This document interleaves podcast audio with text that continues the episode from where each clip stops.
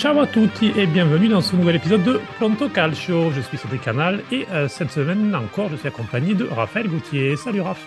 Bonjour Cédric. Alors, eh bien, on poursuit notre tour des clubs et des bilans euh, de la saison 2022-2023 et on passe au vice-champion d'Italie, la Lazio. Et pour cela, on a un invité de marque. Il s'agit du euh, journaliste et rédacteur en chef du site sofoot.com, Eric Maggiori. Salut Eric. Salut, comment vous allez? Ça va plutôt bien. On pense que toi aussi, euh, en tout cas au point de vue foot.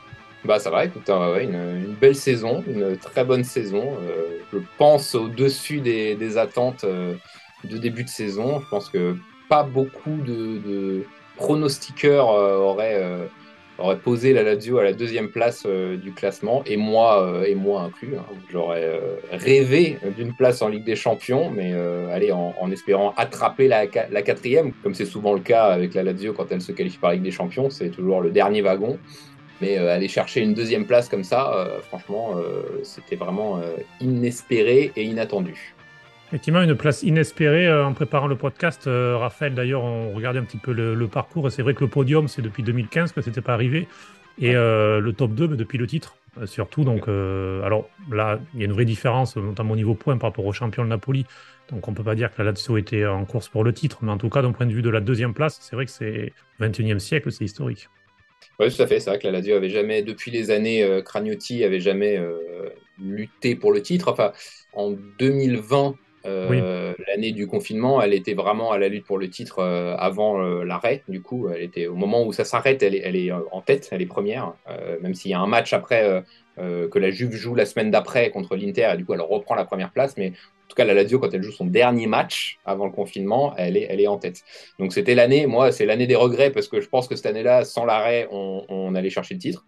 Mais, mais effectivement, ouais, c'est un peu, c'était un peu une anomalie, on va dire. Et, et la Lazio est plus euh, formatée, construite euh, ouais, pour jouer l'Europe, quoi, pour jouer l'Europe. Mais je pense qu'il n'y a aucun, aucune saison qui débute euh, depuis en tout cas l'arrivée de, de Lotito à la, à, la, tête du club, où, où on s'est vu aller disputer le titre au, au, grand, on va dire au grand du Nord, quoi. Même si cette année c'est pas un grand du Nord, et tant mieux qu'il a gagné. Euh, ouais, ça, ça, fait un peu anomalie. La Lazio, en fait, c'est toujours l'équipe que tu vas retrouver. Tu sais que tu vas la retrouver euh, entre la troisième et la euh, sixième place, quoi.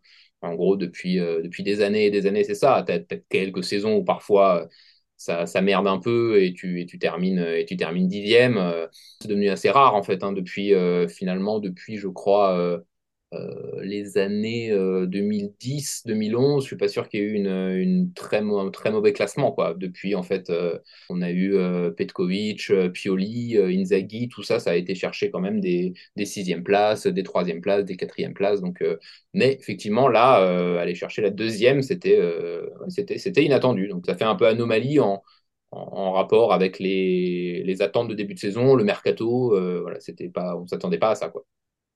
C'est vrai, Raph, euh, je vais te demander ton avis. Ensuite, on ira un peu plus dans le détail avec Eric qui suit euh, avec attention tous les matchs euh, de la Lazio. C'est vrai que deux choses. On peut dire que la Lazio a su profiter un petit peu des défaillances des autres parce que c'est deuxième place avec 72 points, ce qui est peu en total. Par exemple, Eric parlait de la saison 2019-2020 où la Lazio avait craqué sur la fin après le confinement, mais la Lazio cette saison-là, c'est 78 points en finissant quatrième. Donc c'est parce que les autres avaient avait carburé, notamment l'Inter qui a fait une grosse fin de saison pour, euh, pour finir très proche de, la Juve. Il y avait aussi une grosse fin de saison de l'Atalanta, du Milan. Euh, là, cette saison, que ce soit l'Inter, que ce soit le Milan, que ce soit la Roma, que ce soit la Juve, même sans pénalité, tous ont, fait une, saison très faible. Donc il y a ça. La chose vraiment positive, c'est que la Lazio, peut-être, dis-moi ce que tu en penses, Raph, mais c'était l'équipe la plus régulière, en fait, derrière le Napoli. Une équipe qui n'a jamais eu de gros trous d'air et qui a su profiter des bons moments. Oui, bah, je te rejoins là-dessus. Effectivement, euh, la Lazio a fait le boulot, contrairement à ses concurrents euh, pour les trois premières places, et je pense euh, au Milan et à l'Inter. La Lazio a su gagner les matchs, on va dire, contre les petites équipes, même si j'aime pas trop ce terme. contrairement à Milan et à l'Inter, qui, ont fait des résultats assez décevants contre des équipes qui normalement étaient à leur portée. La Lazio, les seules défaites, j'ai noté les défaites de la Lazio, c'est principalement contre les grosses équipes contre l'Atalanta, la Juve, l'Inter, le Milan, Naples. Euh, donc euh, cinq grosses équipes sur les huit défaites. C'est quelque chose, c'est un parcours qui permet à la Lazio d'être assez, régulière. et surtout de ne pas perdre trop de points contre des petites équipes comme, comme l'Inter et, le Milan ont su le faire. C'est une deuxième place qui est, je pense, méritée globalement, vu leur saison, vu la solidité défensive. Je pense qu'on pourra en parler, mais, mais c'est une équipe qui a été assez impressionnante à ce niveau-là qui a seulement encaissé deux buts de plus que le Napoli, qui est la meilleure défense, qui a peut-être le meilleur gardien de la saison avec Provedel, qui a su, euh, on va dire, un petit peu donner plus de, lumière à, des joueurs défensifs comme Romagnoli, qui en avait certes à Milan, mais qui en avait peut-être pas assez. Enfin, une deuxième place qui est assez méritée pour la Lazio. Et c'est assez juste de l'avoir devant l'Inter et le Milan, qui ont, selon moi, été euh, beaucoup trop irréguliers pour prétendre euh, à passer devant.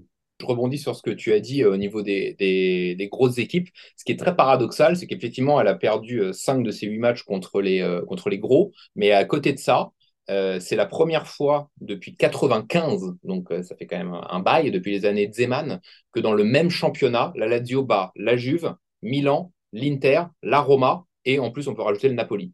Donc c'est la première fois que la Lazio à domicile bat tout le monde, bat tous les gros. Elle est même allée gagner à Naples, elle a battu deux fois la Roma et en général, c'est vrai que la Lazio, en tout cas dans, dans, dans, les années Lotito, bah, c'est là où ça pêche. C'est-à-dire qu'en général, contre les gros, on n'a pas battu la Juve pendant 20 ans, je crois, euh, de, de 2003 je sais plus combien, à 2020. Pendant 17 ans, on n'avait pas battu la Juve. On n'avait pas battu Milan à San Siro pendant 15 ans. Et, là, bah, cette année, voilà, Milan 4-0, euh, l'Inter a été euh, battu à domicile, la Juve a été battue, la Roma deux fois. Donc c'est aussi ça qui a permis à la fin d'avoir les points qu'en général, on n'a pas. Effectivement, c'est vrai que contre les petits, la Lazio n'a pas trop flanché. Il y, a eu, quelques défaites un peu inattendues, notamment celle contre le Torino à domicile qui a, fait mal à la tête. Mais, euh, c'est vrai que c'est un peu paradoxal. Elle a perdu contre les gros, mais à côté de ça, euh, elle a battu tous les gros.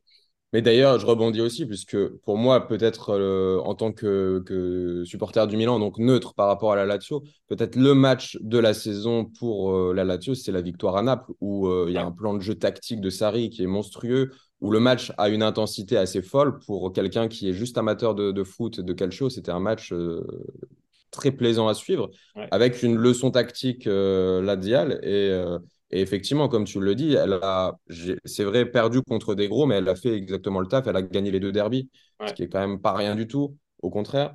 Et effectivement, ce match gagné à Naples, c'est pour moi le souvenir que j'ai de la saison de la Lazio. Après la défaite, après la victoire de la Lazio contre le Milan, mais ça, c'est plutôt personnel. Ouais, tout à fait. C'est vrai que le match à Naples était, euh, était une vraie. Euh, super. Quoi. Il y a eu finalement peu d'occasions napolitaines à, un moment où Naples mettait des tarifs à tout le monde. C'était un peu un coup d'arrêt pour Naples à ce moment-là, parce que ça arrive avant euh, les défaites contre Milan, hein, les, défaites en Ligue des Champions et même la défaite en championnat. Donc c'était le moment où Naples était, vraiment invincible. Quoi. Et, cette, cette victoire-là, c'est vrai que je dis pas qu'elle m'avait surprise parce que j'avais un je sais pas pourquoi, au fond de moi, j'avais un petit euh, pressentiment, euh, genre, non, non, mais tout le monde me disait, ah, vous allez vous faire cartonner. Et moi, je sentais qu'il allait, euh, que Sarri allait faire un truc, quoi. Et finalement, bah, ça s'était plutôt bien passé. Il y avait eu, c'était un match vraiment équilibré. Effectivement, on peut se terminer 1-0 pour Naples, comme 0-0, comme 1-0 pour la Lazio tu as le petit truc qui fait que ça bascule dans ton sens et que tu fais effectivement un match, euh, un match référence. Quoi. Et un match qui, à la fin, encore une fois, euh, au classement, à la fin, bah, c'est une victoire qui va faire la diff. Qui, effectivement, n'a pas d'impact sur le titre du Napoli, sur, le, sur la, dynamique de la saison, mais en tout cas, sur ton classement final, il a, un vrai impact.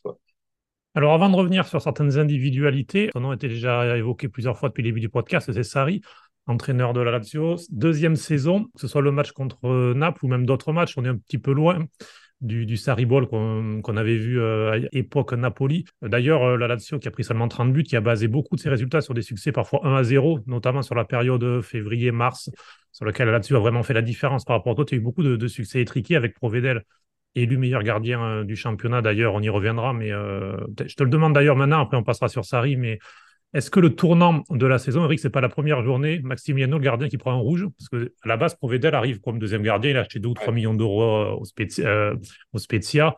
Maximiano fait une sortie, prend un rouge, Provedel rentre en première mi-temps et il sort plus du but. C'est une saison euh, vraiment de très très bonne qualité avec les défenseurs, Romagnoli, Casal qui ont été recrutés très bien, mais Provedel vraiment excellent. Donc voilà, le tournant, on a l'impression que c'est ça en fait, c'est dès ce premier match.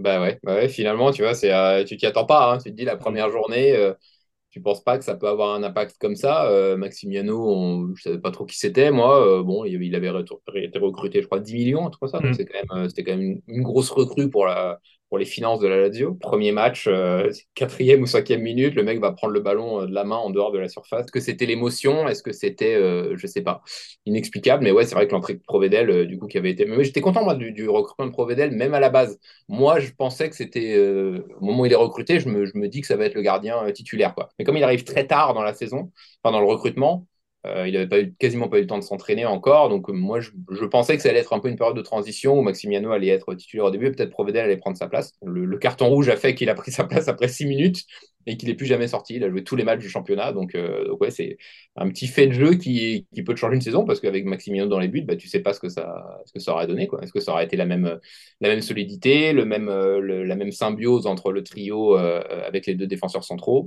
Impossible de savoir. Quoi.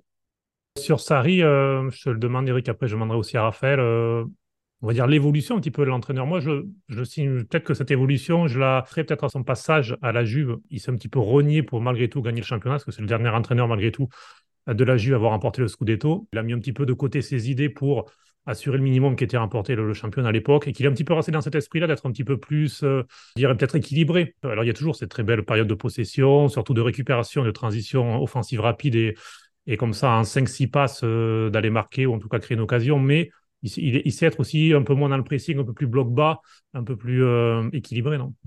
Tout à fait. Alors, il y a eu, moi, je trouve une vraie différence quand même entre le, le Sarri saison 1, Lazio, et le Sarri saison 2. Euh, tu le vois d'ailleurs sur les, stats, euh, but marqué, but encaissé. La Lazio marquait beaucoup plus de buts l'an dernier et qui encaissait beaucoup de buts. Hein. Il y a eu beaucoup de matchs où ça encaissait 2-3 buts euh, entre, supporters. On rigolait un peu en disant que c'était un Zeman bis, quoi. Donc, ça faisait des, des, grosses victoires avec des gros scores ou des grosses défaites avec des gros scores. Et là, effectivement, il a complètement corrigé ce truc-là. Alors, est-ce que c'est volontaire ou est-ce que ça s'est fait un peu avec les joueurs? Est-ce que aussi le fait d'avoir pas un immobilier à 100% et du coup de devoir euh, euh, chercher d'autres solutions pour marquer des buts avec euh, cette invention du Felipe Anderson en neuf, mais qui n'est pas neuf à la base, qui du coup fait que tu, vas peut-être créer moins d'occasions, marquer moins de buts, avec une, une, assise défensive bah, beaucoup plus forte que, que la saison dernière. Alors est-ce que c'est les joueurs du coup qui font que il s'est adapté comme ça ou est-ce que c'est lui qui a souhaité ça? Je ne sais pas trop. Puis tu sens quand même que les joueurs euh, commencent à comprendre. Il faut du temps hein, pour passer de Inzaghi à Sarri, hein, au niveau de ce qu'il te demande, au, niveau des efforts à faire. Euh, c'est pas du tout le même football, hein, c'est pas le même schéma de jeu. Tu passes du, 3-5-2 au 4-3-3. Donc euh, voilà, tu as, beaucoup de joueurs qui ont mis du temps, et puis tu as aussi des joueurs qui, mine de rien, à la Lazio n'ont pas les capacités hein, de faire ce qu'ils demandent. Hein. Donc euh, ça écrème aussi hein, des joueurs qui avaient un peu de place avant, euh, qui en ont plus. Il y a eu des joueurs qui ont mis, euh, je, vais citer un joueur comme, comme, comme Patrick par exemple, qui n'a pas énormément joué, mais qui cette année a été beaucoup plus costaud et sérieux que le Patrick qu'on a pu connaître. Moi, sous Inzaghi, quand je voyais Patrick, je disais, allez, c'est bon, c'est perdu, on a perdu le match. C'était le joueur, euh, impossible. Et même l'an dernier, c'était parfois, tu le voyais, il venait dépanner, c'était un peu cata. Et lui, c'est le genre de joueur, voilà, ben, il a compris un peu le truc de Sarri, il s'est adapté. Et aujourd'hui, quand il y a Patrick titulaire, bon, bah voilà, il, il, est là, quoi, il est beaucoup plus solide. Donc, je pense aussi que Sarri, tu as quand même besoin d'une période d'adaptation. À Naples, ça s'est fait plus vite parce que peut-être c'était des joueurs qui correspondaient plus à ce qu'ils qu demandaient. Là, tu sors quand même d'une équipe qui a joué euh, 4 ans sous Inzaghi, donc il y avait des automatismes tactiques, des automatismes d'effort. Euh, et euh, bah, tu arrives, tu gardes les mêmes joueurs, mais euh, on te dit bah, maintenant, tout ce que tu as appris, finalement, il bah, faut changer, il faut faire autre chose. Donc, euh, c'est pas facile. Tu avais des fois où euh, l'an dernier, on disait Ah, c'est une victoire inzaghienne, euh, c'est une victoire. Là, on retrouve la Lazio d'Inzaghi, mais il n'y avait pas la Lazio de Sarri. L'an dernier, c'était pas la Lazio de Sarri. C'était la Lazio d'Inzaghi entraînée par Sarri. Alors que cette année, c'était vraiment la Lazio de Sarri. Tu voyais plus du tout la Lazio d'Inzaghi. Quoi.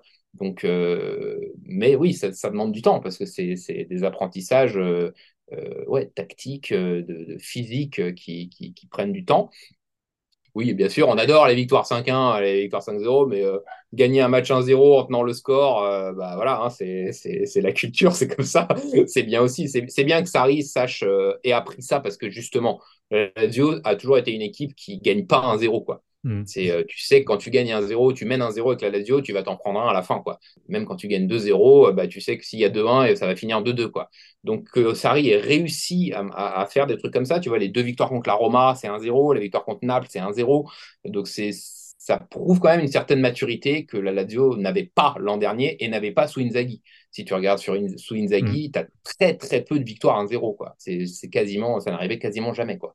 Effectivement, c'était toujours entre 40 et 50 buts pris par saison euh, sous l'époque Inzaghi. Euh, j'ai demandé à Raphaël, et après je demanderai aussi à toi, euh, si on devait mettre, alors on va citer toutes les, tous les joueurs qui ont fait une bonne saison. Il y a par exemple Zakani qui s'est vraiment imposé sur le côté. Parce que le vrai changement aussi sous Sarri, c'est le passage en 4-3-3 et donc les ailiers.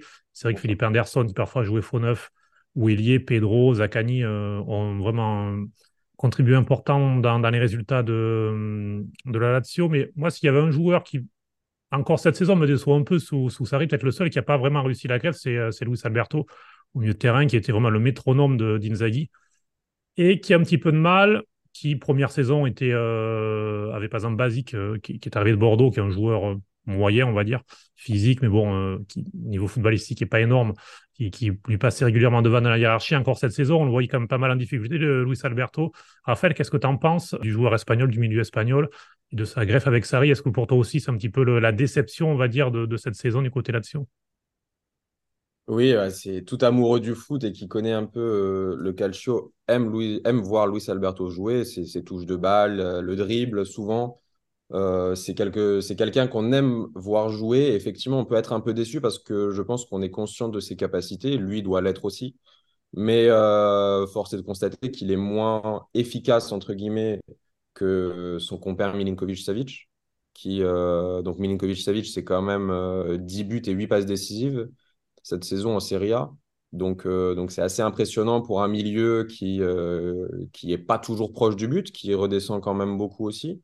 Luis Alberto, c'est vrai qu'on aurait plutôt tendance à penser que c'est lui qui doit marquer plus, qui doit faire plus la passe décisive avec son, avec son, son beau pied mais, euh, mais ce n'est pas le cas. Donc, euh, effectivement, peut-être que c'est un joueur qui est sacrifié par, euh, par la tactique de Sarri, qui est très exigeante, je pense, et, et, assez rigoriste dans, dans le repli, dans, dans, dans, dans, tout ça. Donc, je ne sais pas. Moi, c'est vrai que c'est un joueur qui m'a déçu, et à contrario, il y en a d'autres qui m'ont assez ébloui cette saison. Tu parlais de Zakani, moi, c'est un joueur que que j'ai adoré voir jouer.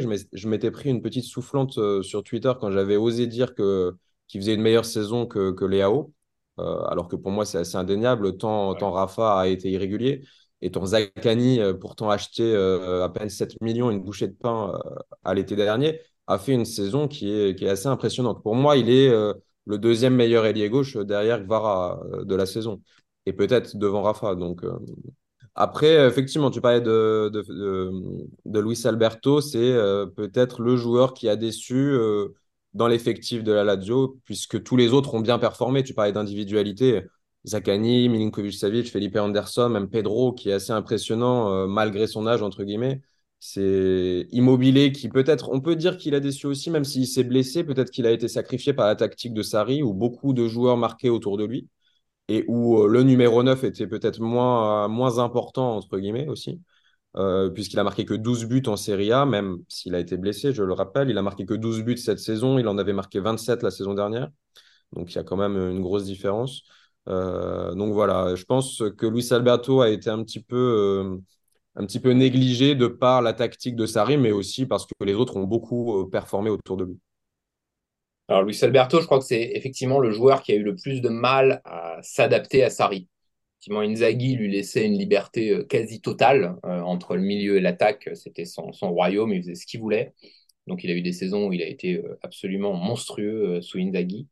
La première saison sous Sarri, ça a été très dur. Même, je crois que les relations entre les deux étaient un petit peu compliquées. il l'a beaucoup mis sur le banc. Euh, donc la saison dernière a été, vraiment compliquée pour Luis Alberto, à tel point qu'on pensait qu'il allait, partir l'été dernier. Euh, même en début de saison, euh, là, c'était un peu compliqué. En fait, Sarri avait plus ou moins fait comprendre que pour lui, Milinkovic et Luis Alberto ne pouvaient pas jouer ensemble. En gros, c'était soit l'un, soit l'autre. Et comme bah, Milinkovic était titulaire, c'était souvent Luis Alberto qui, faisait le banc. mais je crois qu'à partir de, on va dire, décembre, euh, on a quand même vu une vraie, vraie, vraie évolution chez Luis Alberto, qui a commencé à être beaucoup plus décisif. Euh, si tu regardes un peu toutes les victoires un peu euh, importantes clutch de la Lazio, tu as, sa patte. Quoi. Soit il marque, soit il fait une passe D. Je me rappelle de sa, sa talonnade sublime contre la, contre la Juve pour, pour libérer Zaccani. Sa frappe contre l'Inter en pleine lucarne. Donc en fait, si tu regardes toutes les... Il n'a pas été tout le temps décisif. C'est-à-dire qu'il a été un peu sur courant alternatif, mais si tu regardes les, victoires importantes de la Lazio, il y a toujours sa patte. Quoi. Donc euh, c'est un peu, c'est ça qui est un peu frustrant avec Luis Alberto, c'est que tu sens que ce sera un joueur, s'il était à ce niveau-là à tous les matchs, il fait absolument euh, top 3 du championnat. Sauf que euh, peut-être que Sarri lui demande beaucoup, il demande d'être à la récup. Alors il a fait beaucoup d'efforts, tu l'as vu beaucoup de fois sprinter, alors il court, très lentement, donc des fois c'est un peu ridicule. Tu le vois courir très très vite pour aller récupérer un ballon. Euh, alors c'est pas forcément son rôle, mais il l'a fait, il s'est adapté. Et je crois que sa deuxième partie de saison a été euh, vraiment très très au-dessus de, ce qu'il a pu donner sur la première année et demie de, de Sarri. Euh, mais le discours vaut un peu pour, pour Milinkovic. Hein. Le Milinkovic de cette année, cette année-là, il a été quand même assez, assez décevant par rapport à, ce que l'on sait, ce qu'il est capable de faire. Est-ce que le fait qu'il sache, qu'il se sache en fin de cycle, en fin de contrat, joue probablement? Je pense qu'il sait que probablement cet été, on est à 90% de chances qu'il parte. Euh, donc pareil, il s'est réveillé un peu sur la fin de saison. Les, les 4-5 derniers matchs, il a été très important, mais il a eu un gros, gros passage à vide. Hein. Euh, janvier, février, mars, euh, Milinkovic, c'est des matchs quasiment où il est fantomatique. Quoi. Donc voilà, tu as des joueurs un peu comme ça. Alors est-ce que c'est effectivement les efforts répétés demandés par Sarri, le fait qu'il y ait très peu de, de change hein, c'est le problème, le problème numéro un de la Lazio, c'est quand même ça. C'est quand même qu'il y a un 11 titulaire qui est capable de performer et de battre euh, bah, effectivement n'importe qui, euh, comme on a pu le voir cette saison. À côté de ça, derrière le 11 titulaire, euh, ouais, tu as peut-être deux, trois mecs. tu, citais Pedro, effectivement, capable de rentrer. peut-être un joueur comme Vecino, qui parfois peut être important quand il est en forme physiquement.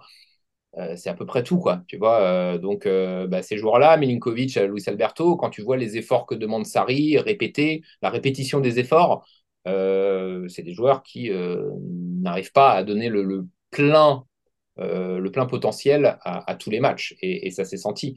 Mais sur Luis Alberto, pour, finir sur Luis Alberto, c'est clairement le joueur qui, peut, qui peut te changer un match de la Lazio. Et souvent, c'est ce qu'on attendait de lui. Souvent, tu sentais que quand il n'y avait pas l'étincelle qui pouvait venir de lui, il pouvait rien se passer. C'était vraiment le, silence. quoi. Et lui, il lui suffit de voilà une, bonne passe à un moment, euh, euh, la bonne invention, et, ça change le match. quoi. Au contraire, s'il y avait un joueur, euh, on en a cité certains, mais sur, sur cette saison, vraiment, alors on a déjà parlé de Provedel, on ne peut pas revenir sur lui, mais je ne sais pas s'il y a un joueur qui t'a vraiment surpris, parce que c'est vrai qu'il y a eu pas mal de belles performances. Moi, Casal, j'ai beaucoup aimé en défense, qui est un jeune joueur qui a montré au haut niveau à être présent. D'ailleurs, la, charnière avec Romagnoli, parfois on parle d'une défense italienne en, en nationale vieillissante avec Acerbi, Bonucci, Toloi. Quand on voit la, défense de la deuxième meilleure euh, équipe d'Italie, la deuxième meilleure défense d'Italie qui n'est pas convoquée, on peut se poser parfois des questions, mais mais il y a eux, il y a Zaccani qui est pareil. en sélection, c'est un peu compliqué avec Mancini les rapports, mais mais lui aussi, euh, Cataldi aussi. Euh, pour continuer avec les Italiens, parce que c'est une Lazio assez italienne d'ailleurs euh, dans le recrutement cette dernière saison. C'est une certaine ossature qu'on n'attendait pas forcément, mais qui a montré de, belles choses. Ah oui, je suis tout à fait d'accord. Euh, sur, bah, sur moi, ça m'a un peu hérissé hein, le fait que tu as, Mancini qui dit et on n'a pas assez d'Italiens dans les clubs. Et quand tu as une charnière centrale 100% italienne, plus le gardien italien qui performe, qui fait 21 clean sheets sur la saison, c'est le meilleur score en Italie et c'est le deuxième, deuxième meilleur score d'Europe derrière le Barça. Euh, t'en as trois, t'en convoques pas un seul. Bon, bah, il faut faire quoi du coup? Qu'est-ce qu'il faut faire? Alors, sur Zakani, oui, tu l'as dit, on a, on a euh, ces trucs de rapport, machin. Bon, ne pas convoquer Zakani, euh, c'est quand même un peu incompréhensible au vu de sa, saison. puis tu, convoques Zaniolo maintenant, alors qu'il est en Turquie. Quand il était à la Roma, tu le convoquais pas. Bon, bref, sur les, sur les convocations de Mancini, on pourrait faire un podcast entier dédié. Mais, euh, mais ouais, ouais, non, sur les, sur, les, sur les joueurs qui ont performé, effectivement, moi j'ai beaucoup aimé euh, Romagnoli Casale, j'ai beaucoup aimé cette, euh, cette charnière. J'étais très content du recrutement de Romagnoli parce que parce que c'est un latial depuis, depuis sa naissance et qu'il l'a toujours affirmé. Donc c'était un, vrai beau coup de le recruter, même au niveau relationnel avec les supporters. C'est vraiment bien de, de, recruter une personne de haut niveau qui en plus a fait part depuis toujours. Le mec quand même, quand il était à la Roma, il avait publié quand même des, des, smileys Lazio dans une story Instagram. Quoi. Donc le mec avait quand même déjà des, des balls pour, euh, pour, faire ça. Donc non, j'étais super content de son recrutement. Son niveau a été, euh, a été super sur toute la saison avec Casale. Effectivement, comme tu disais, Cataldi a fait une très très grosse saison. Et on a vu euh, les, les, les, deux trois matchs à la fin de saison où la Lazio a un peu, on, a commencé à dire là ils vont ils vont choke. Quand on a perdu contre le Torino, on a perdu contre l'Inter, bah, c'est les matchs où Cataldi venait de se blesser, il a été absent en deux trois matchs et tu sentais qu'en fait, bah, il y avait personne à sa place. Quoi. les, les, mecs qui peuvent jouer un peu à, cette place-là, Marcos Antonio n'a pas du tout le niveau pour faire ça. Vecino, c'est trop, trop aléatoire. Basique, c'est pas tout à fait le même rôle. Donc en fait, ouais, Cataldi, il, a mis, il a mis du temps, hein, il a mis presque 10 ans mais euh, là, cette année, sous Sarri, il a vraiment, vraiment, il s'est vraiment imposé. Et tu sens vraiment que quand il n'est pas là, bah, c'est très différent. Quoi.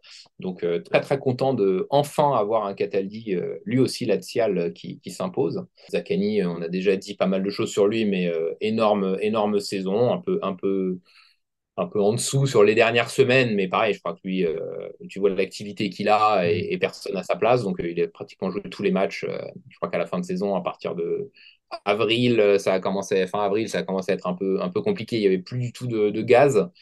Euh, non, voilà, je pense que je réfléchis un peu aux recrues. Ah, moi, j'étais un peu déçu de ne pas plus voir euh, Pellegrini, qui a été recruté en, janvier pour aller sur son, côté gauche. On l'a vu quelques fois. Toutes les fois où on l'a vu, il était plutôt bon. il apportait vraiment un peu ce côté un peu dynamique qu'on n'avait pas forcément sur le, côté gauche avec Isai mais euh, on l'a pas plus vu, donc ça, j'ai pas trop compris. Alors, est-ce que Sarri euh, lui donne un peu de temps, lui a donné six mois un peu d'adaptation et qu'on le verra titulaire l'an prochain? Je sais pas, mais c'est vrai que j'étais un peu surpris de cette recrue euh, voulue par Sarri, et finalement, quand il est arrivé, bah, il a continué à mettre Isai, qui était pas mal critiqué en début de saison pour des performances pas, pas terribles. Donc ça, c'était un peu mon, regret de la saison. Après, bah, je crois qu'on a à peu près cité tout le monde. Felipe Anderson, euh, un, peu, un peu pareil que tout le monde, euh, très, très bien, euh, début de saison jusqu'à mars. En fait, tous les joueurs ont eu un peu le même souci. Hein, c'est que, oui, il y a eu des petits creux par moment. Voilà. Parce qu'il y a pas beaucoup de rotation. et puis sur la fin de saison, tu sentais que ça commençait à tirer un peu la langue. parce que parce qu'il y a pas de, les joueurs sont tout le temps titulaires, il y a très peu de, de remplacements. Et, et donc, bah, les efforts répétés font que tu n'as plus de gaz. Quoi. Alors, euh, justement, ça va permettre la, transition sur euh, notamment la saison prochaine. Raphaël sautait en parler, euh, puisque la, la Lazio va retrouver la Ligue des Champions après deux saisons d'Europa League. Alors, cette saison, d'ailleurs, ça a aussi joué le fait d'avoir été éliminé de, l'Europa League en phase de groupe, reversé en Conference League et éliminé en huitième de finale de, de Conference League. Ça a allégé le calendrier sur de la mi-mars jusqu'à la fin de saison, euh, aussi parce que l'élimination en quart de finale en Coupe d'Italie contre la Juve. Donc ces sorties prématurées des coupes ont forcément aidé en quelque sorte la Lazio par rapport à l'Inter, Milan, Roma et Juve qui de leur côté sont allés très loin en, Coupe d'Europe parce que la Lazio a un effectif de qualité quand on regarde, tu le disais, les 13-14 euh, joueurs qui sont titulaires. Mais derrière, il y, a, vraiment un vide. Il n'y a pas forcément beaucoup de jeunes qui. Alors, il y a Cancelleri comme, comme attaquant qui a été recruté qu'on a peu vu, mais sinon, euh, il n'y a pas vraiment de. Voilà, on pas forcément euh, d'avenir euh, sur le banc. Donc là-dessus, sur le fait ben, qu'il n'y ait pas eu d'Europe qui, qui, qui, est joué en faveur de la Lazio, et, et du coup, la saison prochaine, qu'est-ce que tu attends? Parce qu'on sait que la Lazio n'a pas des moyens illimités et que depuis plusieurs années, le directeur sportif Taré fait parfois même des miracles en quelque sorte dans, dans le recrutement s'il va chercher des, des, bons joueurs. C'est tout à fait ça, en fait. C'est un peu le, mal de la Lazio depuis, depuis, depuis en fait. Hein. C'est que euh, tu as euh, une ossature ouais, de 13-14 joueurs euh, très bons, un 11 titulaire très bon, 3-4 joueurs pas mal qui peut changer, mais ça suffit jamais, en fait, pour, pour faire un, pour jouer sur tous les tableaux. Alors, il y a eu des coups en Coupe d'Italie, mais la Coupe d'Italie, c'est trois matchs en fait. tu, gagnes, ton quart, après tu as les demi, puis après c'est la finale. Donc, ça ne compte pas comme une compétition où tu vas jouer le jeudi à Maribor. Ou voilà. cette année, clairement, Sarri a sacrifié la Coupe d'Europe. Hein. Il l'a dit il a dit, moi, soit, soit on faisait ça et on, risquait de finir septième, soit je fais ça et on finit deuxième. Alors ça a payé, hein. ça aurait pu ne pas payer, hein. il aurait pu s'écrouler et, tout sacrifier. Tu as les autres clubs qui ont fait un peu l'inverse. quand tu vois la Roma et la Fiorentina, ils ont sacrifié le championnat à la fin du championnat euh, pour, l'Europe et finalement, bah, les deux ont, perdu malheureusement en finale. Mais, euh, c'est des équipes euh, voilà, qui n'ont pas, les moyens et qui n'ont pas les moyens humains et financiers pour jouer sur deux tableaux à fond.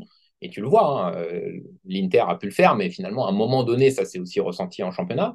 Enfin voilà, tu n'as quasiment aucune équipe qui a performé dans les deux. Hein. regarde, les deux premiers du classement, Napoli et Lazio, bah, c'est les deux qui sont sortis plus prématurément que les autres, en tout cas. quoi. Hmm. C'était contre une Italienne, en l'occurrence, et je pense pas qu'ils ont fait exprès de se faire éliminer, mais la Lazio, clairement, a balancé la Coupe d'Europe Et oui, ça interroge pour l'an prochain, parce que du coup, tu te qualifies pour la Ligue Champion, tu es content, mais si l'an prochain, dès, septembre, tu te rends compte qu'en fait, tu n'as pas l'effectif pour jouer sur les deux tableaux, bah, tu vas faire quoi? Tu vas balancer l'Europe, et c'est le, le serpent qui se mord la queue, quoi. C'est le hamster qui court dans sa, dans sa, sa mm. roue, quoi. Ça fait quand même longtemps que la Lazio n'a pas fait un gros parcours en, Coupe d'Europe. Hein. Tu as, euh, as, eu une participation à la Ligue des Champions sous Inzaghi, donc ça avait passé le premier tour et c'était tombé en huitième contre le Bayern, qui était sept niveaux au-dessus. Euh, et sinon, ouais, il y a eu une, petite épopée en Europa League, euh, bah, la saison du confinement, où, euh, où ça tombe en, quart de finale de manière inexplicable contre, contre Salzbourg, en encaissant 4 buts en, je sais plus quoi, en 20 minutes. Mais à part ça, ça les, tu regardes les résultats, fais-toi un petit kiff, regarde-toi les résultats de la Lazio à l'extérieur en Coupe d'Europe sur les 10 dernières années c'est un truc, c'est cataclysmique, quoi. C'est genre deux victoires, 18 défaites et trois nuls. C'est exceptionnel, quoi. à l'extérieur, ils perdent contre tout le monde. C'est vraiment incroyable. Donc, euh, ouais, ça pose, ça pose question, quoi. Est-ce que le recrutement va être à la hauteur euh, Lotito, c'est un président, il a des qualités, des défauts, mais c'est un président qui souvent est dans la réaction. Donc, c'est un président, quand tu fais une saison de merde, tu es à peu près sûr que tu vas faire un bon mercato derrière les meilleurs mercatos de la Lazio sous Lotito, c'est souvent les saisons où euh, il y a quasiment eu, euh, on avait lutté pour la relégation en 2008, on avait lutté pour la relégation en 2010 avec Ballardini, et les mercatos d'après, ben, tu as euh, Djibril Cissé, Closeux qui arrive, tu fais des super mercatos. Mais il n'arrive jamais à bonifier une bonne saison en disant, voilà, on a fait une bonne saison, il manque un petit truc et maintenant, boum, on y va, on recrute et là, on passe le niveau supérieur. Là, en fait, lui, il, réfléchit totalement différemment. Il dit, bah, vous voyez, on a une super équipe, on est deuxième. Qu'est-ce que vous voulez de plus? Donc, euh, au lieu de se dire euh, on, renforce encore ça justement pour lutter sur plusieurs tableaux, bah, tu vas peut-être avoir une ou deux recrues sympas et en fait, tu vas retomber sur le même problème. On le voit, c'est symptomatique sur le rôle d'avant-centre, par exemple. D'avant-centre, il y a eu un moment où il y a deux, trois saisons, tu avais euh, trois, quatre avant-centres dans l'équipe. Immobilier, on a eu une saison avec Immobilier, Caicedo, Mouriki. Et puis finalement, tu en vends un, tu en vends deux, tu gardes Immobilier, tu n'en rachètes pas. Et tu te, tu te retrouves avec un avant-centre de métier dans l'équipe. Parce que je ne mm. considère pas que Felipe Anderson, même Cancellieri, même Lucas Romero, ce pas des avant-centres. Donc, tu as un avant-centre de 33 ans qui n'a pas les jambes pour faire tous les matchs. Résultat, quand il se blesse, bah, tu te retrouves face à un problème. Tu es obligé de mettre un mec qui n'est pas numéro 9 en numéro 9, en faux 9, et tu obliges ton avant-centre de 33 ans à accélérer sa récupération et donc à pas être dans les bonnes conditions. Immobilier, il est capitaine, il veut être là, il voit qu'il n'y a personne à sa place, il veut être là, il accélère sa récupération. Résultat, il a, sur toute la saison, il n'a jamais été à son niveau. Immobilier, jamais, même quand il était là. Et effectivement, tu le vois sur les stats, il met 12 buts, mmh. il a raté un nombre de mois. Il y a eu un moment, Immobilier, je souhaitais qu'il joue pas. quoi. Il était, il était pratiquement nocif pour l'équipe parce qu'il n'était pas bon, enfin, il n'était pas au top physiquement. Et quand il n'est pas au top physiquement, il sert à rien. quoi. Donc, euh, donc ça pose vraiment problème pour le mercato. Là, au début du mercato, on a commencé à avoir des noms intéressants. Moi, quand j'ai commencé à entendre Jorginho, Berardi, je me suis dit, bon, bah, cool, voilà, ok, là, on y est, c'est ça qu'on veut. Pour l'instant, il n'y a personne. Hmm. Donc, euh, bon, attendons, mais, euh, mais oui, ça pose, ça pose problème, ce, problème de recrutement. je me rappelle encore de la saison, la saison 2012-2013 où la Lazio gagne la Coupe d'Italie contre la Roma. Euh, gagner une Coupe d'Italie contre la Roma à Rome, c'est quelque chose, c'est comme si tu avais gagné la, Ligue des Champions. Hein. Euh, tu as eu une vague d'enthousiasme qui a suivi cette victoire, euh, tu as eu des fêtes dans Rome. là, c'était là, il fallait en profiter. Là, tu dis, bah, voilà, je, je surfe sur ça, je recrute, on renforce. Résultat, zéro recrutement dans l'été qui suit. Tu gardes Petkovic et au bout de trois mois, tu as une équipe à la dérive et Petkovic qui est viré en, décembre et tu rappelles le pompier Reya à sa place. Quoi. Donc, euh, on a du mal à donner de la continuité au bon résultat. Et ça, euh, c'est un peu, du coup, c'est un peu inquiétant quand tu finis deuxième parce que tu te dis, mm. oh, qu'est-ce qui, m'attend l'an prochain, quoi. Surtout, euh, et Raph, je te passe la balle, ce que tu souhaitais l'évoquer, c'est une équipe quand même qui est assez vieillissante. Euh, point commun avec l'Inter, c'est deux équipes, c'est deux des équipes les plus âgées euh, d'Italie et même d'Europe qui ont des moyennes d'âge aux alentours des, 28 ans euh, pour ce qui est des, équipes types. Euh, donc voilà, ça pose pas mal de questions sur, sur les prochaines semaines, Raph.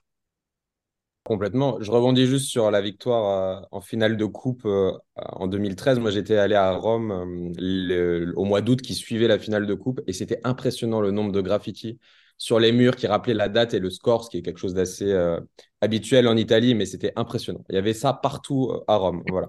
Petite parenthèse refermée. Sinon, euh, sinon, oui, deux petites questions en une sur, sur l'été à venir de la Lazio, comme, comme tu l'as bien introduit, Cédric. on a une équipe, alors pas vieillissante non plus, mais qui, qui tourne autour de, de la trentaine d'années pour les joueurs majeurs. on pense à Immobilier, Luis Alberto, Provedel, Felipe Anderson, Pedro. On... Donc voilà, ça c'est quand même quelque chose à, noter. Est-ce qu'il va falloir renouveler l'effectif? Pas forcément cet été, mais du moins dans les années à venir. Et deuxième, euh, deuxième question, deuxième question c'est euh, selon toi, à quel poste la Lazio doit recruter cet été Mettons qu'ils ne perdent pas des joueurs majeurs? Donc, euh, effectivement, tu l'as dit, Minkovic-Savic en, en, instance de départ, mais imaginons qu'ils ne partent pas. Selon toi, quel poste, à quel poste la Lazio doit recruter pour être encore meilleur que, que la saison passée? Bah, il faut déjà il faut un avant-centre, hein, ça c'est obligatoire. D'ailleurs, tu peux plus, tu peux pas te dire qu'on refait, on repart sur une saison avec Immobilier seul avant-centre euh, dans l'effectif, c'est pas possible. Donc il en faudrait un. Moi, si j'étais euh, président, c'est même deux. Euh, tu as, trois avant-centres, je crois que c'est bien. Après, je pense qu'un un vice Cataldi serait, serait une très bonne chose parce qu'on a essayé Marcos Antonio, mais tu vois bien que physiquement, il n'est pas du tout encore au niveau pour, pour jouer. Il a eu quelques petits moments où tu te dis, ah, il est pas mal, mais c'est pas, c'est pas du tout suffisant actuellement.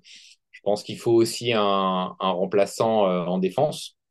Parce que quand Romagnoli Casale euh, était pas là, bah, c'est un peu plus compliqué. Alors, je citais Patrick tout à l'heure qui a, fait le job, hein, il a fait l'intérim, mais, euh, mais finalement, tu n'as pas grand monde d'autre derrière.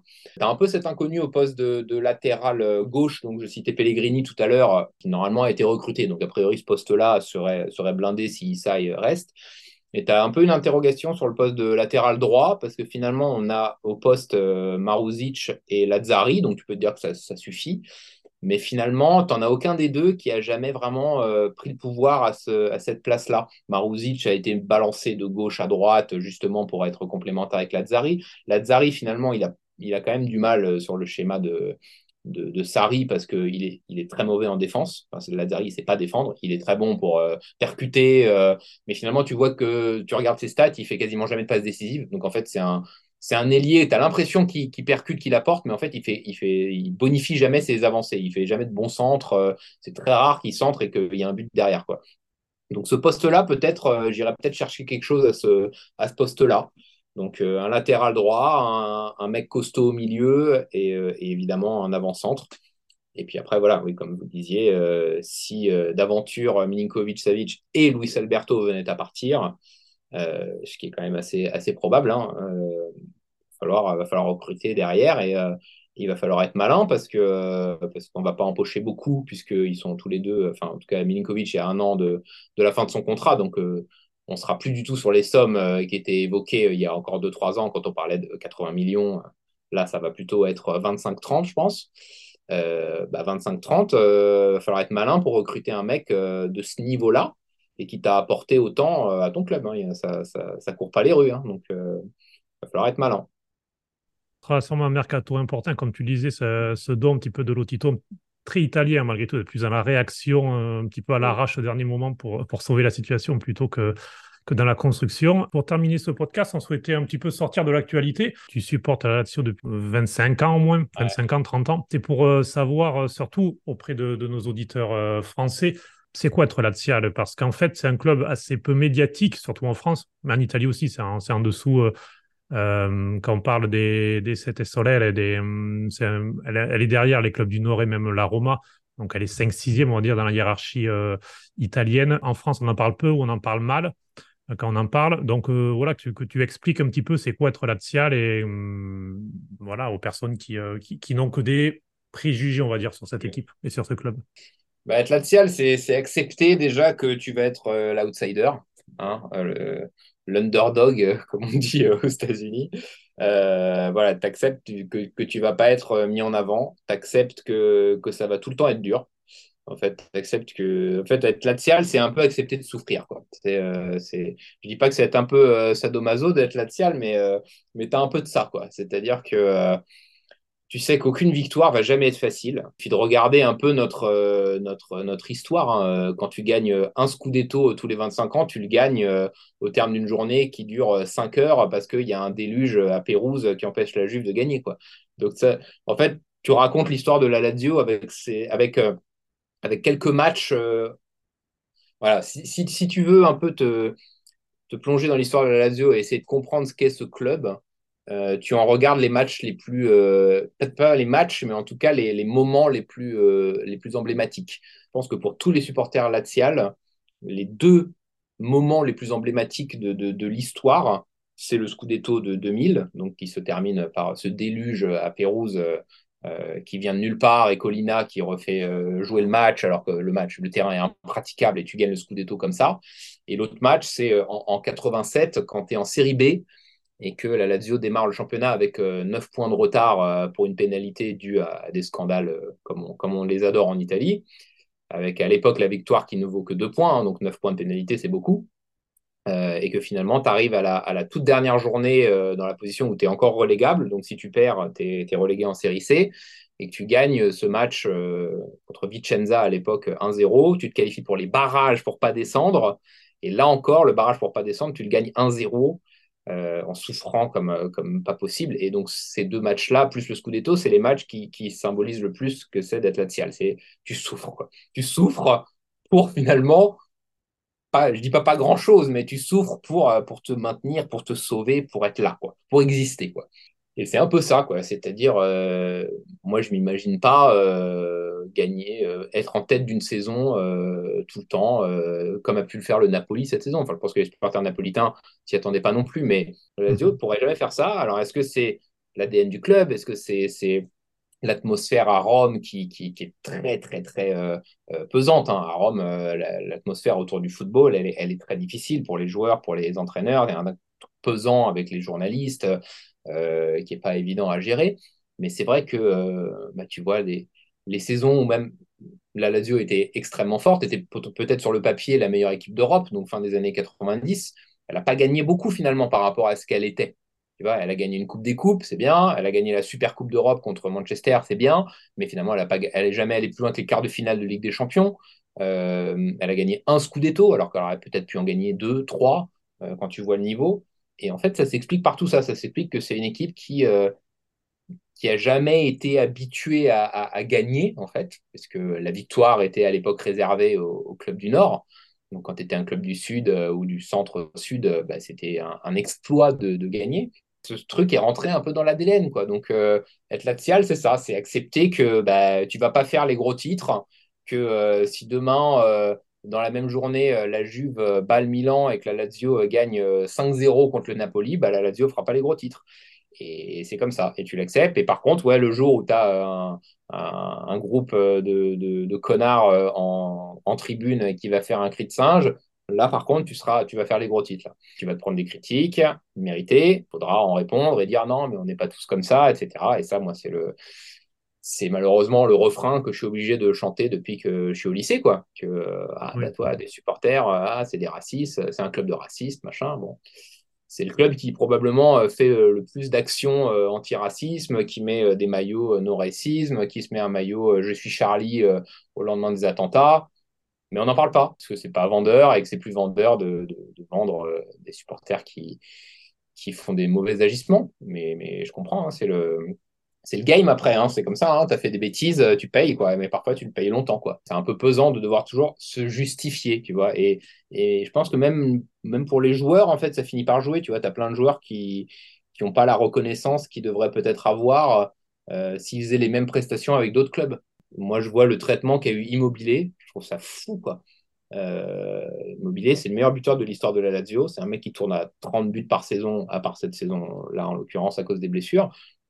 Le mec, on lui, a, on lui a chié dessus en équipe nationale, alors que c'est le mec qui a marqué le plus de buts en équipe nationale sous Mancini. Personne n'a marqué plus de buts, alors que si tu écoutes, les... si Twitter, tous les avant-centres italiens sont meilleurs que lui en national. Bon, bah, statistiquement, non, en fait. Il est nul, machin ouais, bon, bah, pendant l'euro, euh, ah, il marque pas. Bon, bah, il a mis deux buts, bah, comme tous les autres, en fait. Alors, oui, on attend plus de lui, peut-être, effectivement, parce qu'il est avançant, donc il marque plus. Après, il n'a pas le même rôle en équipe nationale. Hein, on ne lui demande pas la même chose en équipe nationale. Euh, l'équipe de Mancini ne demande pas à son avançant de marquer les buts. Hein. elle demande à être en retrait, à libérer les espaces pour les ailiers. Euh, mais c'est vrai que le traitement, si tu écoutes beaucoup de journalistes et Twitter, Immobilier, c'est un nulard, quoi. Donc, euh, tu as envie de dire, bah ouais, c'est un nulard, mais il met 250 buts en, en, en Serie A. Il est huitième meilleur buteur de l'histoire de la Serie A, mais c'est certainement un nulard, quoi. Et, là, tu le vois même, même dans les dernières convocations, on en mhm. parlait tout à l'heure, de Mancini, quoi. Ne pas convoquer Casale, Romagnoli, même Provedel. Bon, bah, tu as suivi la saison ou tu pas suivi la saison, en fait? La liste de Mancini, j'ai l'impression que c'était une liste de 2021, quoi.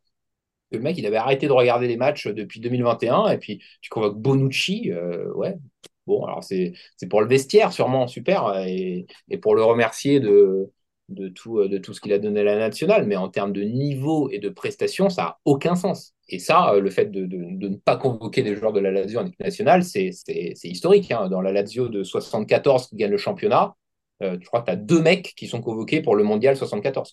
Mhm. Deux. Kinaglia et, euh, et Wilson, je crois, c'est tout. Alors que les, les mecs sont. c'est une équipe 100% italienne qui est championne d'Italie donc euh, voilà, c'est comme ça. C'est ça qu'il faut accepter. Tu acceptes d'être l'outsider et de ne pas être dans la lumière. Et, euh, et, quand tu gagnes, bah, du coup, ça vaut, euh, ça vaut plus. Quoi. Quand tu gagnes un Scudetto, il, il en vaut quatre. Quoi. et, et, Raphaël, tu le disais, je te donne la parole justement. Peut-être un mot, vas-y, je te laisse, et puis après, je, je rebondirai sur justement Rome plus particulièrement avec Eric. Ouais, bah moi je voulais rebondir sur, euh, sur ce que tu disais, Eric, sur le côté souffrance d'être euh, d'être supporter sur euh, le côté de la lumière qui est moins mise sur vous que sur les autres.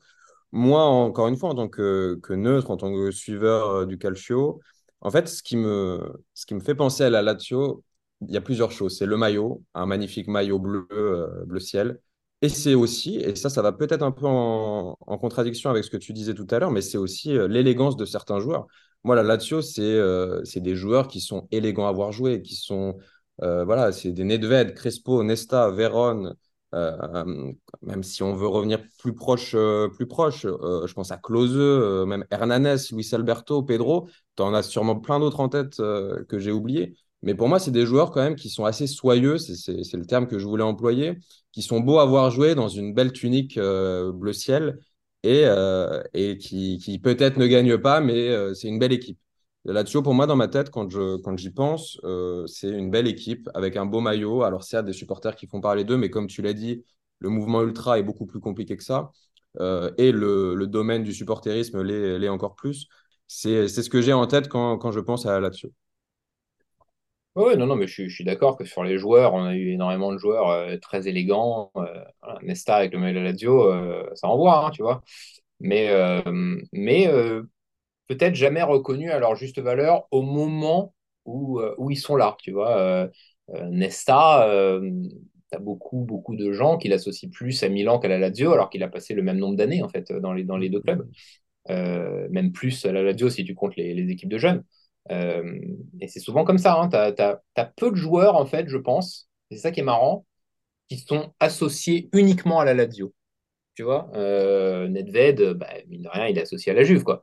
Euh, mm. Crespo, euh, tu vas peut-être l'associer même à Parme, plus à Parme, peut-être même à Milan. Bon, lui, il a joué dans plein de clubs, mais tu as peu de joueurs, en fait, qui, où tout de suite, tu vas te dire, ah oui, oui, Lazio. Peut-être Vérone, peut-être Vérone qui a marqué un peu, alors pourtant, il a passé que deux ans à Rome. Euh, peut-être Véron, euh, qui était un peu le, symbole de cette Lazio euh, Scudetto. Mais, mais oui, oui, c'est vrai qu'on a eu beaucoup de joueurs très élégants, mais, mais jamais reconnus au moment où ils sont à la Lazio. Peut-être plus tard, tu vois, j'en parlais au tout début, la Lazio des années 90, aujourd'hui, tout le monde se, je ne vais pas utiliser le mot, mais euh, on parle sur, sur Twitter et Facebook, à la radio des années 90, regardez cette équipe, euh, tu vois les images Panini de l'équipe, regardez ce, squad exceptionnel. Euh, ouais, bah ouais, mais au moment où ils étaient là, tout le monde s'en foutait. À part en Italie où on en parlait, évidemment, mais ça faisait pas les gros titres. Et pourtant, ça a, fait des, gros résultats, ça a gagné une Coupe d'Europe. Le jour où ils battent quand même Manchester United en, en finale de Super Coupe d'Europe, des années plus tard, euh, Ferguson dira c'était l'équipe la plus forte que j'ai affrontée dans ma carrière. Quand même. Donc c'est pas rien, c'est Ferguson, hein, c'est pas n'importe qui. Le mec, il a affronté toutes les équipes du monde pendant 30 euh, ans, quoi. C'est l'équipe la plus forte sur un match que j'ai affronté dans ma carrière. Et, si tu demandes à n'importe quel suiveur du, football, bah, personne va te dire ça. Personne va te dire, bah la meilleure équipe de l'histoire, c'est la Lazio 90. Personne ne te dira ça, tu vois. Parce que le palmarès n'a pas forcément suivi, quoi. Mais euh, donc c'est ça. C'est toi, tu sais, toi, tu sais ce qu'elle vaut ton équipe, tu sais à, quel moment elle a été forte. Les autres, pas forcément, mais euh, bah, c'est comme ça. Et puis, si à un moment, ils s'en rendent compte, bah, tant mieux. Mais tu acceptes d'être euh, d'être un peu, ouais, euh, dans l'ombre. Mais tu sais aussi que les victoires, elles valent, elles valent cher. Et, et j'en parlais un peu l'autre jour avec. J'ai un neveu qui a, qui a 16 ans, qui suit le foot à fond et qui est supporter de la Juve hein, aussi, parce qu'il s'est fait embrigader par mon, par mon père. Mais lui, du coup, il a 16 ans, donc si tu veux, il a toujours vu la Juve gagner, quoi. Depuis qu'il hmm. est né, il a vu les 9 Scudetti. Et euh, là, bon, ça fait un ou deux ans euh, que ça galère un peu. Et, euh, en fait, il comprend pas, tu vois. Et limite, il commence à dire ah, c'est nul et tout, on est nul, on perd tout le temps.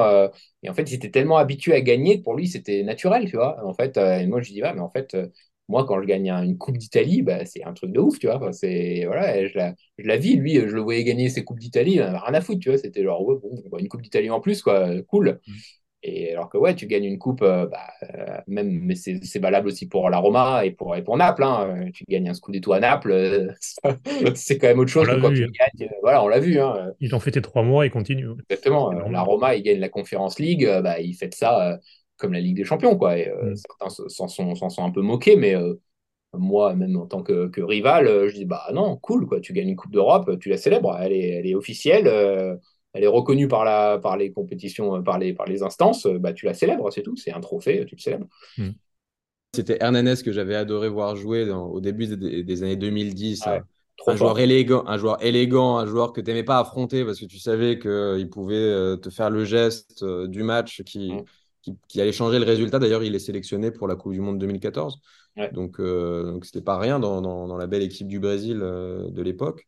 Mais, voilà, moi, c'était vraiment ça que j'avais en tête quand, euh, je pensais à la Lazio.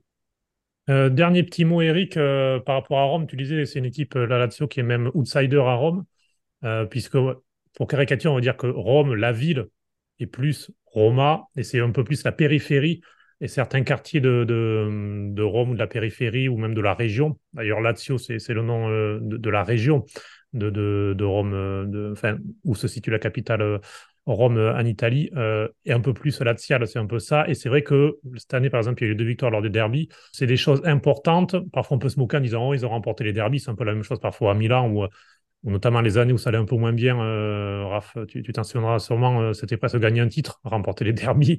Mais, mais voilà, il y a aussi ce côté-là, être un petit peu outsider chez soi même. Et même à l'Olympico, on parle toujours de l'Olympico qui est plein pour la Roma, parfois un peu moins pour, pour la Lazio.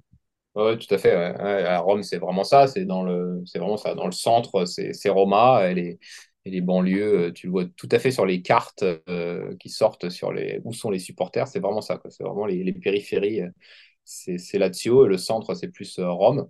Mais ouais, ouais, l'importance du derby, elle est, elle est énorme à Rome, ça c'est clair. Hein. Tous les joueurs qui ont joué te, te le diront. c'est vraiment le truc qu'on te dit. Hein. J'en avais parlé pas mal avec, euh, avec Ousmane Dabo, hein, qui, a joué, euh, qui a joué pas mal de saisons à Rome, et il me disait, c'est, c'est fou, quoi. C'est vraiment le premier truc qu'on te dit, on te croise dans la rue, ah, eh, il y a cette date-là, le derby, le derby, Ousmane, faut être là. Donc, euh, non, c'est, c'est un truc hyper important. Gagner les deux derbies, c'est, c'est s'assurer six mois de tranquillité. Et ça arrive pas souvent de gagner les deux derbies. Hein. Je crois que ça arrivé trois fois dans les, dans les 20 dernières années. Donc, donc ça fait plaisir. Mais, euh, mais ouais, non, non, la rivalité avec la Roma, elle est, euh, elle est, elle est, elle est cool en même temps parce que euh, ça met un petit piment en plus. tu vois, une, une belle journée de championnat, c'est une victoire de la Lazio et une défaite de la Roma. Tu vois, c'est là tu passes, là tu passes une bonne semaine derrière quoi. Donc non, tu as toujours un petit œil au, au, rival et c'est sympa en fait. Euh, moi, c'est vrai que pendant, toute ma, ma, jeunesse, adolescence, euh, je les vivais mal, les derbies. Franchement, euh, j'étais mal, mal au bide. vraiment, je les, haïssais, quoi. Et aujourd'hui, j'ai pris pas mal, de, pas mal de recul. Donc, même voir une Roma qui gagne une, une, une Conference League, ça, me fait, ça me fait plaisir, tu vois. C'est cool pour le football italien, c'est sympa. Après, évidemment, bah, quand ils perdent, euh, il y a toujours une petite partie de moi qui dit qui est toujours un peu contente, quoi. Mais, euh, mais bon, c'est comme ça. Après, euh, moi, je trouve ça sympa d'avoir d'avoir deux équipes dans, dans, la même ville. Ça, ça ajoute, ça ajoute un petit truc parce qu'effectivement, ça te permet de d'avoir un autre objectif en dehors des objectifs habituels. C'est-à-dire que ouais, tu peux planter ta saison, bah, si tu gagnes le derby, bon, ça va quand même, tu vois. Euh, je vois, il y a eu des saisons catastrophiques, euh, je pense à la 2007-2008, où la Lazio lutte pour la relégation, ils sont nuls. La Roma, elle, elle est tout en haut, elle est deuxième derrière l'Inter. Et à quelques journées de la fin, tu as un derby et la Lazio gagne 3-2 en, marquant à la, dernière minute par, par Valon Berami. Bon, bah, tu sauves ta saison, quoi. Tu sauves ta saison. Euh, tu as, as, battu la Roma, tu les as empêchés d'aller chercher le Scudetto et, euh, et toi, tu as gagné. Bah voilà, c'est cool, quoi. Tu as fait, as fait, as fait ton taf, quoi. Et puis le fait de, partager le stade, forcément, ça ajoute quelque chose et, euh, et c'est à vivre pour ceux qui ne l'ont pas fait vivre en derby de Rome. Euh, alors c'est un derby qui est peut-être un peu plus tendu que celui de Milan au niveau des, des tifosi, euh, même si au niveau des courbes, et malgré tout, il y a quand même des, des accords pour, pour que ça se passe bien. Mais bon, c'est quand même un peu plus tendu qu'à Milan, ou à Milan, pour le coup, maintenant, entre Courva Nord et Courva Sud, il y a des vrais accords signés entre les deux pour, pour ne même plus faire de chants les uns contre les autres, pour que tout soit pacifique. Mais mais voilà, Rome, c'est vraiment un derby à vivre. Euh, L'Olympico est, magnifique à chaque fois euh, lors des derbys. Ouais. ouais le derby, c'est quelque chose. Hein. Vraiment, le fait d'avoir euh, ces deux courvas qui se, qui se font face. le pic de haine avait été atteint le jour où tu avais un supporter de la Lazio qui avait été, hmm. qui avait été tué par une, une fusée qui avait été lancée depuis le virage de la Roma. évidemment, c'était accidentel. Les mecs ne les avaient pas visés, mais le fait est que la, la, truc a traversé tout le stade pour aller se loger dans la tête d'un supporter de la Lazio qui était décédé, c'était en 79. Donc ce jour-là, euh, ça a fait un beau bordel, ça a créé une grosse, grosse, grosse rivalité entre, entre les deux. Encore aujourd'hui, c'est un sujet très, très, très tendu parce que euh, les supporters, certains supporters, je dis pas les supporters, certains supporters de la Roma continuent de s'en servir comme d'une attaque mm -hmm. les supporters de la Lazio avec des, des, écriteaux sur les murs où on chambre à partir de ce truc-là. Euh, mais c'est vrai que depuis ce jour-là, tu as quand même eu. Euh, bon, on a essayé d'apaiser un peu euh, le truc entre les deux courvas où, où peut y avoir, hein, ça, ça, arrive. Hein, tu as eu des saisons où il y a eu des affrontements, mais, mais ce jour-là où tu te dis, bon, là, on est, allé, on est allé un peu loin, là. Donc, mm. depuis, ça s'est quand même un peu, un peu calmé, même si la rivalité reste. en tout cas, les forces de l'ordre font tout pour que ça ne se, croise, ça se croise pas trop aux abords du stade lors des derbies. Quoi. Moi, en tout cas, qui ai fait, qui ai fait des derbies au stade, euh, j'ai pas j'ai pas croisé de supporters de la Roma quand je suis arrivé quoi. On croisait peut-être à la sortie dans le bus mais, mais quand tu arrives c'est quand même fait de façon à ce que euh, les deux se croisent pas quoi. C'est vrai, souvent les matchs d'ailleurs ont lieu en après-midi, on évite aussi les matchs en soirée pour, pour ce derby-là. Pour, euh, parce qu'on sait, puis en plus le stade, pour ceux qui connaissent Rome, n'est pas forcément facile d'accès avec les, transports, donc c'est toujours un peu compliqué, il faut, faut, passer le fleuve, les ponts, tout ça, donc c'est vrai que c'est ça, ça complique un peu la sécurité. Eric, c'était un vrai plaisir de passer cette heure avec toi pour parler là-dessus. On aurait pu continuer euh, encore et encore, soit sur la saison et puis euh, plus globalement sur, euh, sur le club, qui, comme on le disait tout à l'heure, est un peu moins médiatisé que, les autres en Italie. Et je le rappelle, Eric Maggiori, rédacteur en chef du site cefoot.com et spécialiste du football italien, en compagnie notamment, et on le salue puisque tu es avec nous aussi grâce à lui, Andrea Chazi, qui, travaille pour SoFoot et SoFoot.com et lui aussi spécialiste du foot italien. Et, expert. Andrea Chasi qui m'avait euh, vendu euh, euh, quand il était au Hellas Vérone. Ah, tu vois, il est trop fort et tout machin. Il signe à la Lazio. Les quelques premiers mois, il est pas terrible. Du coup, je lui dis, bah, il est nul ton Zaccani. Il me dit, ah, non, tu verras, tu verras, tu verras et tout. Donc, on se charriait un peu sur ça. Et j'ai fini par lui envoyer un texto il y a quelques mois. Ok, t'avais raison. bien vu. l'une des très belles opérations, Nabil, lors, lors, de, lors de ce podcast euh, Zakani pour, pour la Lazio. On espère pour la nationale assez rapidement. Raph, merci beaucoup. Merci à vous. Salut, salut.